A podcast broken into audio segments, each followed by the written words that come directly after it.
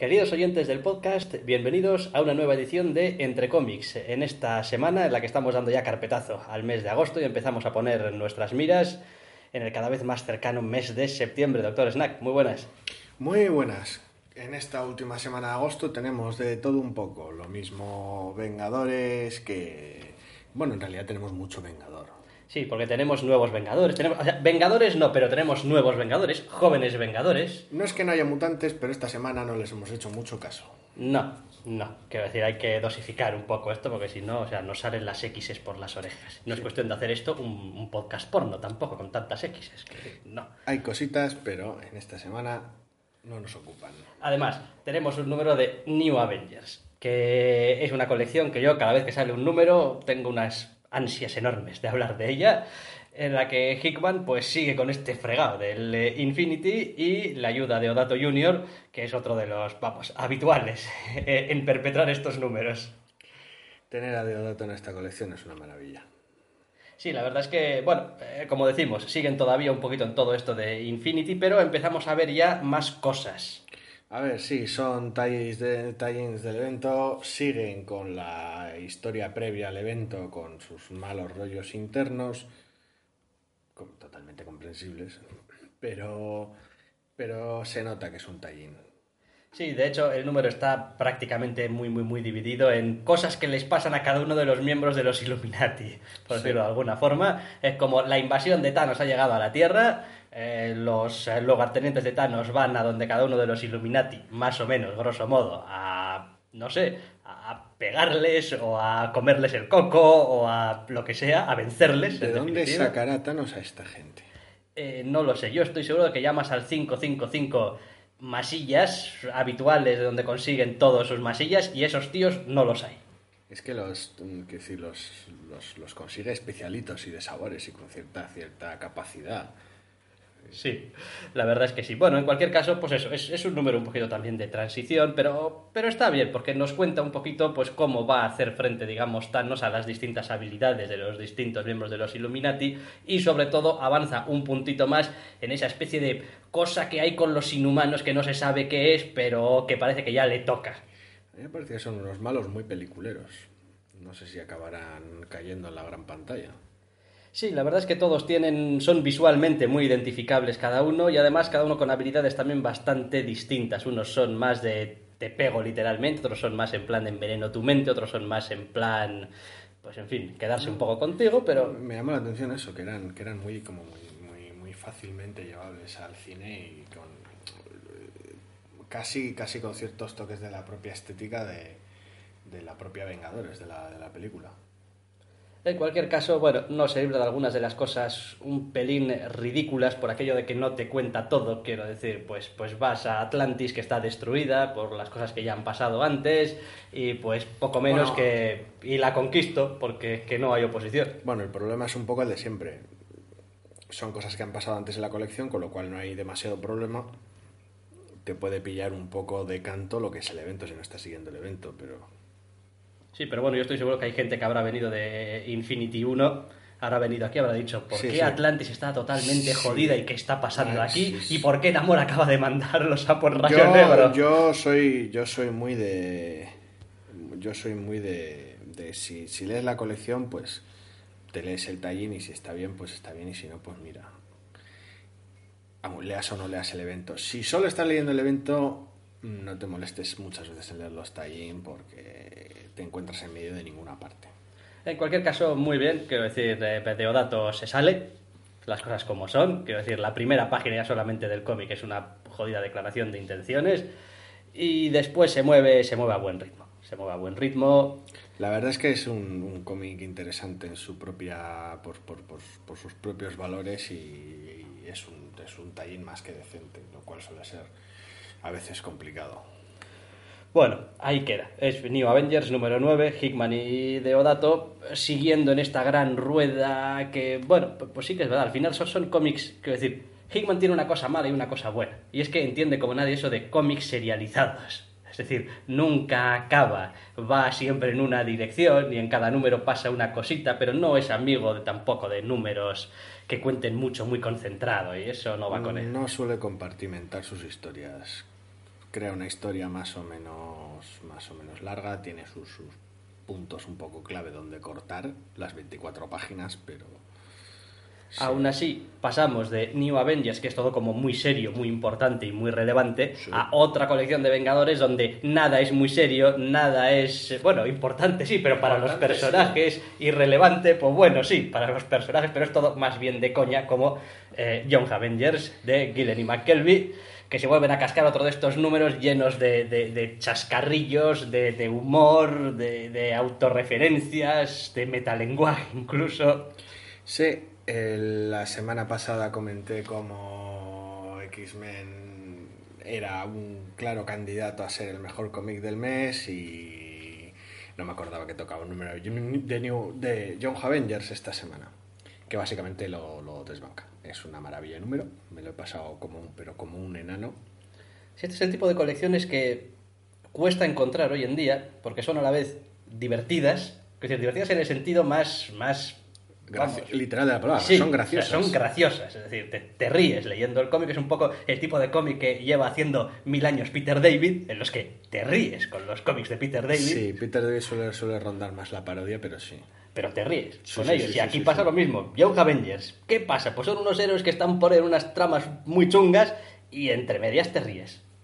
Te ríes y eso que les meten mucha tralla a los personajes. Sí, los personajes están bastante puteados. Pero se las arreglan para pasarlo por ese tamiz de sentido del humor, de, bueno, es todo juvenil. es Se las apaña de cierta manera que siempre hay tiempo para lo personal y, y cuando hay tiempo para lo personal a veces también hay tiempo para lo cómico. Sí, luego tenemos al dibujante también, que, que da el callo total y completamente, que yo no sé si realmente esta colección funcionaría tan bien con un dibujo un poquito más, digamos, que aquí pones a Deodato y, jo, es que te, Bueno, te- estropea un poco el asunto. Es que es un equipo que está acostumbrado a funcionar junto y estilo de dibujo similar o no. eh, Cambiando el artista ya no es solo cambiar el estilo de dibujo, es cambiar la, la dinámica en la que trabajan. En cualquier caso, bien, estos, esto sí que está, de esto sí que no se puede decir mucha cosa. Porque Tampoco, tampoco hay, hay demasiado de lo que decir. No es cuestión rollo. de estropear ciertas, ciertas sorpresas y ciertos puntazos que tiene la, que tiene la, la colección, como, como poco a poco cosas que quedan olvidadas un poco de la gran, de la gran temática de la serie, de cómo, de cómo los personajes tienen que afrontar ciertas, ciertas cosas, pues, pues van apareciendo en el cómic, pese a su, pese a la ligereza con la que se tratan a veces. si vamos hablando pronto y mal, hablamos de cosas como Young Avengers, sí, pero bueno, tan Young igual tampoco. eh, y de como una trama que estaban arrastrando, entre comillas, bueno, que es inherente un poco a los jóvenes eh, Vengadores, que es el de qué pasa con Teddy y, ¿cómo se llama el otro? Pillado fuera juego. Bien, pues Billy. eh, Billy, con Teddy y Billy, ¿qué pasa? Es que, que son pareja, que si sí, que si no, las dudas que se han generado en No, torno a... Es- está muy bien porque todos y cada uno de los personajes son, son, son, son interesantes por, por derecho propio. Sí, hombre, yo he de reconocer que lleva nueve números ya y a Miss América, que no la había leído nunca, pues aparte de ser un personaje que está siempre enfadado y siempre mira mal a todo el mundo y pega patadas en el suelo para abrir portales dimensionales, que no digo yo que sea poca cosa, eh, tampoco le pillo más. O sea, como... Sí, a ver, es un poco el músculo del grupo, pero sí, sin haber, sin haber leído la única otra colección en la que sale previamente. De, como- de- de hecho, eh, es- Prodigy es eh, lleva dos números Sí, transmite, transmite mucho transmite más porque mucho más. es mucho más abierto. en dos números. Miss América se limita a ser una especie de circunspecta protectora multiversal de todo y pues supongo que eso... Y a mirar mal a todo el acaba, mundo. acaba cansando y agriándote el humor, supongo. Dices tú, pero ¿cómo, cómo, ¿cómo ves en un cómic que está mirando mal a todo el mundo? Pues a veces porque hay directamente viñetas en las que se ve a ella mirando mal. O sea, Alguien, alguien tiene que ser el tipo duro y silencioso del grupo y le ha tocado a ella. Y como esto es John Javenius, el tipo duro es la tipa dura. ¿Para qué? Y si le vas la contraria te arranca la cabeza una patada. Exactamente, que es lo que, no sé si es lo que más le gusta, pero se le dará bastante bien, probablemente. Young Avengers 9, otro número de bandera, otra colección que va viento en popa y otra colección a la que seguirle el rastro y a la que poder dejarte los euros. Sí. Vamos, sin duda ninguna. De aquí ya pasamos a otros, vamos a pasar a otros dos números. Bueno, vamos a comentarlos más que nada porque acaban arcos. Porque llevaban desde el relanzamiento de Marvel Now pues eh, desarrollándose y pues justo esta semana han acabado los dos. Eh, Sí, en el caso de uno de ellos ya le iba tocando un poco porque ya va por unos cuantos números y en el caso de la otra serie porque era una mini que estaba planteada de esa manera para encajar un poco o- o con el evento y de alguna manera refrescar el personaje para aquellos que le tuvieran perdido, le tuvieran perdido el rastro o no lo conocieran en absoluto. Hablamos primero de los 10 numerazos que se han cascado Rick Remender y John Romita Jr. en Capitán América. Pues sí, es un equipo que a mí personalmente no me gusta, sobre todo en el caso del dibujante. Bueno, Romita tiene sus virtudes, obviamente. Si no, no llevas 30 años dando el callo y no tienes el nombre que tienes. Sí, sí, sí, no y digo, no- no digo en un momento que sea un mal artista, ni mucho menos, pero no, no, no. Mi tolerancia hacia él es muy baja. Hombre, en Capitán América han conseguido una cosa, que era en parte lo que se proponía. Y es, hemos tenido un montón de años de Brubaker, Brubaker espías, Brubaker oscuro, Brubaker tal, Brubaker noir. Y ahora tenemos un Capitán América que se ha pasado 10 números, que es prácticamente un año, en un mundo por una dimensión por ahí de la dimensión de Zola y tal y cual, con una historia Sí, una historia de estas de ciencia ficción muy locas, de estas pulp que le suelen, le suelen pegar bastante bien al Capitán América. Que decir, el Capitán América se ha pasado literalmente, creo que eran 10 años en otra dimensión. Quiero decir, ha adoptado al hijo de su enemigo, que antes de que éste le, ya sabes, le lavase el cerebro y tal y cual, Sí. lo ha criado como si fuera suyo propio. Remender está bastante fatal para según qué cosas y tiende a veces a, a que, a que se le vaya la mano. Lo ha visto morir también, que vamos a ser ya spoileríficos. Se- Han pasado muchas cosas. Lo peor que le ha pasado a esta colección es que ha tenido números que estaban bien y dices tú, bueno, se puede leer, es interesante, veamos a dónde va, con otros números los que decías, esto no. El problema es que es el tipo de planteamiento que sabes que es pan para hoy, hambre para mañana, que es una etapa que, pues en el momento en el que termina, terminada queda y nunca más se supo. Sí, hombre, se supone en este caso, por el final que tiene, pasa algo con un personaje muy del Capitán América, ahí, ah, que, bueno, pues Sí.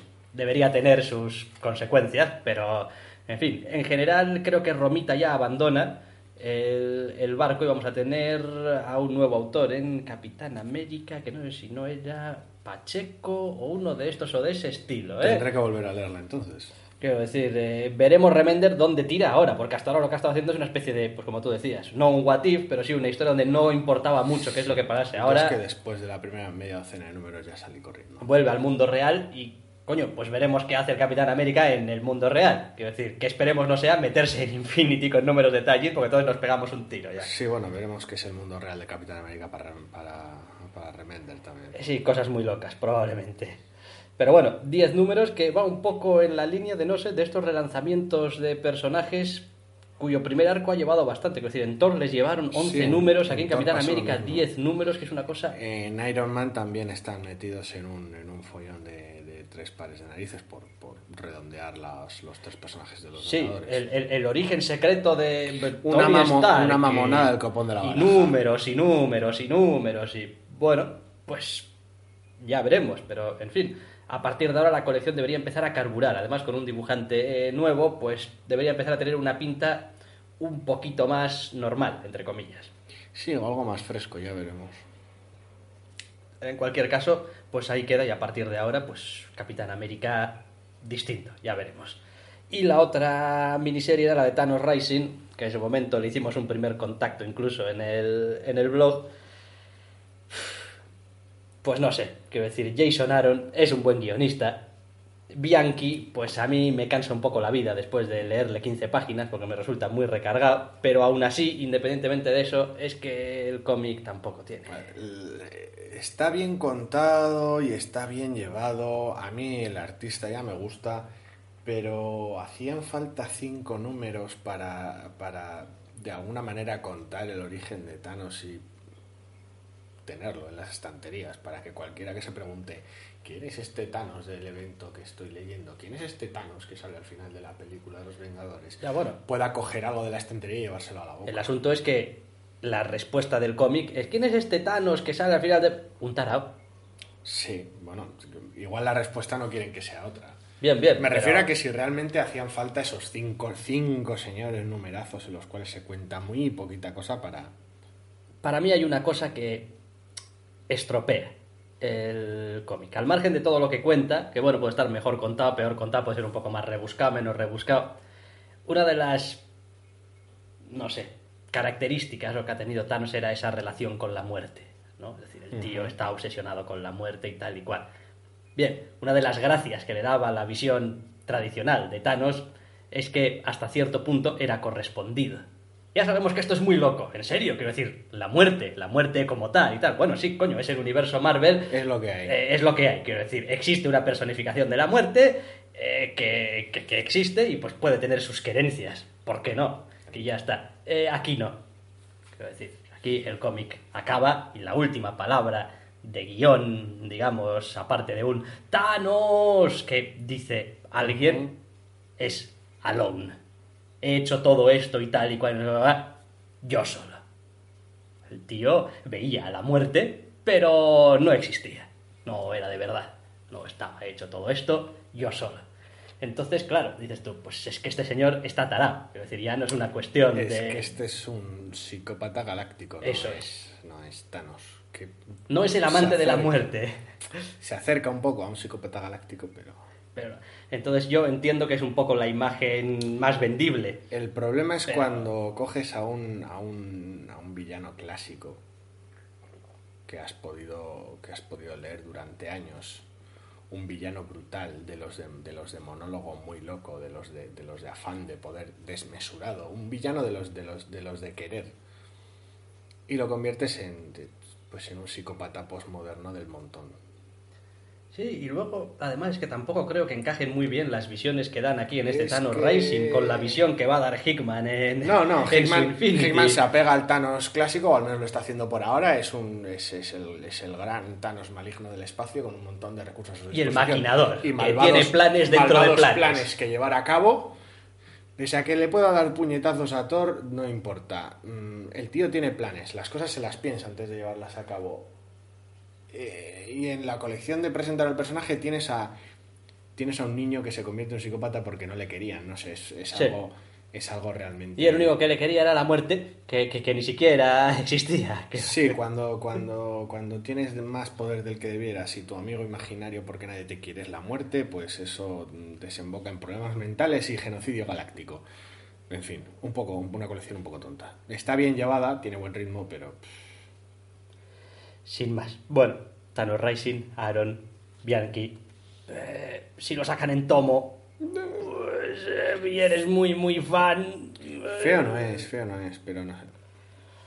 Pero vamos, que no es el Thanos que los que estamos ya un poco talluditos aprendimos a querer. Eso es.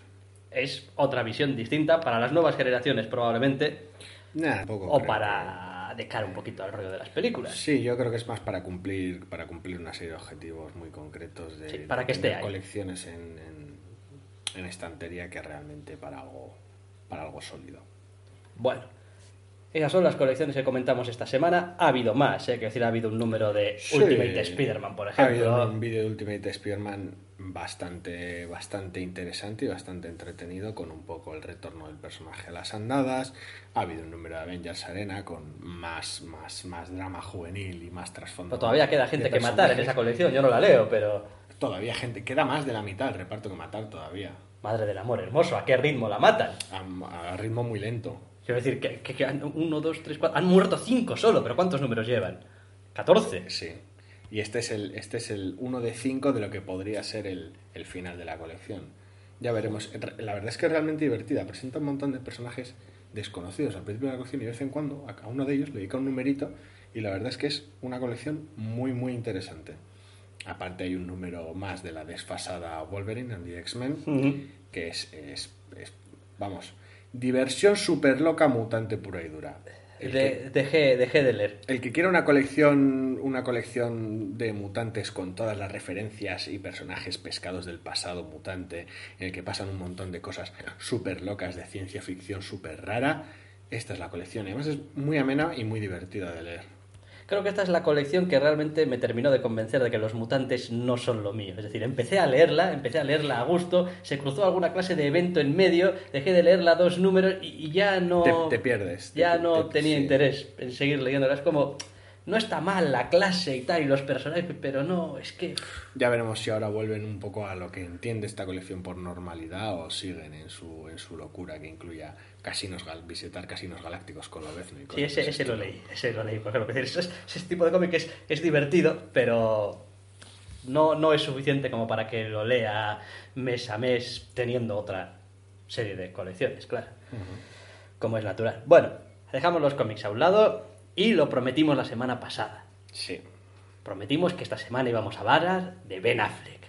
sí. Así que la noticia chorra de la semana va, entre otras cosas, para el señor Ben Affleck. La noticia chorra de la semana te la contamos porque nos da la gana. Si no te gusta, no te quejes. Esto es un podcast de mala muerte. Cuidado con la noticia chorra. Pues sí, la noticia chorra de la semana, aunque nos pilló a contrapié la semana pasada, escasas horas después de grabar el podcast, es que habían escogido a Ben Affleck para hacer de Batman en la película en la que le toque salir a Batman una vez que tenga un título definitivo. Ajá, Es estamos- decir, Superman contra Batman, Superman y Batman, Superman 2, Batman se deja caer por aquí, o como la quieran llamar. Sí, porque todavía no está muy claro. En cualquier caso, lo gracioso de todo esto es que Ben Affleck, ¿eh? Quiero decir, Ben Affleck que había conseguido ya quitarse de encima ese rollo de, bueno, como actor no voy a valer un, un duro ya más, me voy a dedicar a la dirección, aquí sí que me quieren, aquí, quiero decir, a mis películas les dan Oscars, estoy reconocido, por fin soy una persona respetable y de verdad. Ben Affleck, Ben Affleck se creía que con dejarse barba y dirigir se podía escapar de su, de su pasado y de ese estar cojonudo en Phantoms, pero no. No porque insistió en aparecer en su propia película para ponerse en ese afán de, de- de aparecer que tiene Ben Affleck en vez de dejarle su personaje a un actor más competente que él, o sea, prácticamente cualquiera. Así que, pues sigue teniendo visibilidad y sigue siendo, no sé si será propia del estudio, lo tendrán en un en el almacén de las escobas encadenado o algo, pero bueno, han decidido darle el papel de Batman. Pero va a ser un buen Batman. Será un Batman pasable. Yo no tengo mayor problema. Yo, yo cuando me enteré de la noticia me reí mucho, me hizo mucha gracia, porque es una decisión bastante estúpida, pero no, no creo realmente que, que- que vaya a llevarse el primogénito de nadie, ni a destruir ninguna película, ni nada. Por partes, porque el que no quiera afrontarlo, que no quiera afrontarlo, pero Batman no requiere un actor formidable para interpretarlo. Eso lo primero, porque Batman es, es una colección de manierismos más que un personaje, por lo menos en, la- en lo que a la, a la gran pantalla se refiere. Ben Affleck es, es mal actor, pero tampoco, tampoco el personaje le pide mucho. seamos serios, si la mitad del tiempo se le va a ver solo la boca. Y además, la película va a ser ya bastante estúpida de por sí. Ben Affleck no va a hacer nada por estropearla. Eso es verdad. Es gracioso también que decían, no, un actor un poco más maduro que Henry Cavill y tal, un poco más mayor. Pues sí, es verdad, se deben de llevar como 10 años o así, pero la verdad es que el cine con estas cosas que tiene, los pones a los dos, uno al lado del otro, y hombre, aparte de que Henry Cavill le saca tres bíceps a, a Ben Affleck, Sí, el maquillaje hace maravillas. tampoco. Ya veremos qué es lo que quieren hacer con toda esta historia. Había otras opciones mejores, había otras opciones peores. Sin más, Ben Affleck. Hombre, mejor que pagarle un dineral a Christian Bale para que hiciese otra vez el papel. Podían haber cogido a Ryan Gosling, pero es de corcho. No sé. Sí, la verdad es que, en fin, en cualquier caso es un poco, pues eso. Una, una decisión montonera para una película que se presenta bastante, bastante estúpida. Sí, no, lo peor de todo es que cada vez que se habla de esta película, se habla de una película distinta. Es decir, primero presentaron Batman Superman, Sí. con aquella parrafada en la Usaron Comic una cita en la una cual cita- daban a entender que Batman contra, Contra Superman. Ahora dan a entender que Superman, Superman 2 2 y Batman se deja caer por ahí. Al día siguiente de lo de Ben Affleck saltó un rumor que está todavía por confirmar de Brian Cranston como Lex Luthor. Y es como, mm, yo ya, yo ya estoy muy, muy, muy perdido en lo que se supone que tiene que, tiene que representar esta película. Hombre, yo me imagino que el responsable, el que sea que está haciendo el guion o va a dirigir la película, lo que sea, sabe ya, más o menos a ciencia cierta, qué película quiere hacer. Yo creo que van a intentar embutir en la película todos los conceptos atractivos que puedan reunir, que es un poco lo que suelen hacer en Arrow, sin darse cuenta de que Arrow es una serie y lo otro va a ser una película, y, se les va a derramar por todas partes. Vamos a decir, no, Superman, y mete a Batman y a Lex Luthor, y, y mete Kryptonita, el anterior no metimos, métela ahora y se les va a ir de las manos. Porque en Arrow tienes temporadas enteras llenas de capítulos de 40 minutos que dejas caer personajes secundarios como te da la gana. Pero aquí, pues ya veremos. Eso sin contar con que da igual cómo hagas la película, salvo que la hagas muy muy bien, alguien se va a quejar de que sale demasiado Superman porque a él lo que le gusta es Batman, sale demasiado Batman porque ha ido a ver una película de Superman o... Vamos a ver, yo, yo tengo bastante claro que voy a ir a verla y tengo muchas ganas. De cabeza. mu- pero de cabeza. De cabeza, ¿eh? Tengo muchas ganas de ir a verla, pero Tomad mis 10 euros por adelantado. puedo pagar la entrada desde ya, pero vaya, eh, no va a ser una buena película. Es muy difícil que sea una buena película. Quiero decir, están, están, están haciendo malabares con motosierras y va a ser realmente complicado que les salga nada, na- nada realmente visible. Que por cierto, el mundo del cine nos está dejando bastantes eh, noticias porque conocíamos hace nada, unos eh, días también, quién va a hacer, suponemos que poniendo la voz, no sabemos si algo más, de Ultron también, en eh, Age of Ultron, la próxima de los Vengadores, Sí. que es tela marinera. Tela marinera, James Spader, tela marinera. No sé si habrá también algún tema de, de no sé, captura de gestos o... Pero Pero, movimientos o algo. Sí, es posible. sí, lo clásico de la voz, que bueno, ya veremos qué es lo que pasa con la voz cuando llegue a España la película. Sí, eso suele ser siempre una incógnita. Pero bueno, de estas decisiones curiosas. También, también se estaba mirando a ver si Vin Diesel va a acabar poniendo una voz en Guardians de la Galaxia o no. Porque por lo visto quieren hacer algo con él, pero quien lo diría Vin Diesel es un tío ocupado. Así que ya veremos lo que pasa. La taquilla dice que de Fast and the Furious 6 ha dado fuerte. O sea que. Cuidadito con Vin Diesel, que parece que es un señor, sí, un señor, sí, pero tiene otra película a la vuelta de la esquina también. em, eh, la de. Ah, Riddick, Riddick. claro, sí, sí. Qué telita. Sí, ah, eh, sí, es un tío que me cae de puta madre. Y encima es jugador de D&D. Pero una cosa es una cosa y otra cosa es otra cosa. Quiero decir, en serio. Por cierto, otra noticia chorra. Esta sí con los, relacionada con los cómics. Eh, no leemos porque. No leemos, quiero decir, porque todo no se puede leer. Wonder Woman, de Azarelo. Yo No empecé a leerla. Yo, yo vi que Azarelo, qué demonios pintas en Wonder Woman. Me llamó muchísimo la atención. Empecé a leerla. Y la verdad es que la serie no está, no está nada mal guionizada. Es un poco, es un poco incómoda y rara porque es Azarelo guionizando Wonder Woman. Pero, pero era entretenido. El problema es que se perdía mucho. Empezaba a tratar temas mitológicos, los empezaba a usar un poco de forma, de forma difusa y se dispersaba mucho a lo largo de los números. Te- Tenía un montón de números en los que pasaba poco o nada. Pues el número de esta semana nos deja una de estas noticias, cosas LOL. Sí, es hora de parar el podcast. Si alguien lee Wonder Woman y no quiere que se lo spoilemos porque... Sí, bien, eso también es posible. Quiero decir, aquí va un spoiler gordo de la colección actual de Wonder Woman de Acharela. Bien. Ok, si seguís es que os importa un nabo. Como a nosotros. asunto, como a nosotros, por lo tanto, Wonder Woman es la nueva diosa de la guerra. Pues sí, pues sí, hace un pincho moruno con el bueno de Ares. Y pues ahora, ya sabes, quiero decir, la, la pacifista Diana que defiende. Lo de Wonder es- Woman y pacifismo yo es algo que nunca he entendido. Bueno, es una... Hombre, eso es como decir que Superman no es un pacifista. Pues me- menudas hostias pega. Sí, pero, coño, por una buena causa. Esto es lo mismo. Te da pal pelo, pero por una buena causa. Y ahora es la diosa de la guerra. El, el autor Acharelo decía, sí, bueno, probablemente vamos a verla en algunas situaciones un poco... Claro, ser el dios de la guerra tiene sus obligaciones.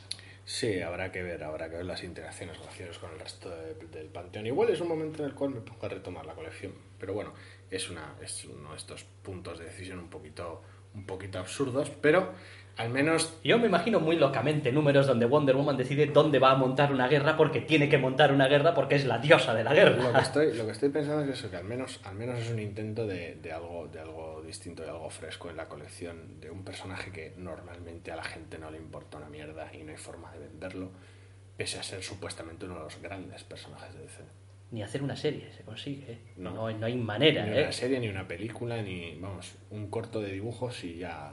un corto de dibujos que tenía de Wonder Woman lo que clavijo. Y es, y es bueno, salía Wonder Woman, pues ya está. Ya, Y, y su coche. Claro. Me- nos referimos a coche, o sea, automóvil. No sé, lo que a mí respecta, la mejor Wonder Woman está en Young Avengers, así que.